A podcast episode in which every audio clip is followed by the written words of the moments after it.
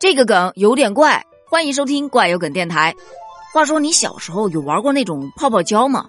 就是像挤牙膏一样挤出来一坨，然后放在一个小吸管上，这么一吹，然后就变成了一个大泡泡。那种泡泡胶，我记得在我童年的时候是特别喜欢玩那个的。那时候大概卖一毛钱一个吧，但现在一个基本上卖到了两块以上。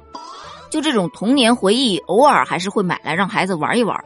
但是就是这种百分之八十的人小时候都玩过的东西，它居然有剧毒啊！从它的检测报告上来看，各种致癌物全部都超标。用一个五毒俱全可以说非常贴切了。它不仅会影响儿童的性早熟，而且会致癌，另外还会让人变笨呢。这个视频一流出，网友疯了。我我小时候可喜欢玩了，难怪我现在觉得自己脑子不怎么聪明呢。好家伙，我小时候还在嘴里嚼过，我居然还活着，真是不容易啊！我我小时候经常玩，我是不是快完蛋了？我长这么矮的原因找到了，就是因为我小时候经常玩它。嗯，你确定矮是这个原因造成的？嗯，难怪现在不孕不育的人这么多呀！哼，我没考上清华北大，就怪这玩意儿。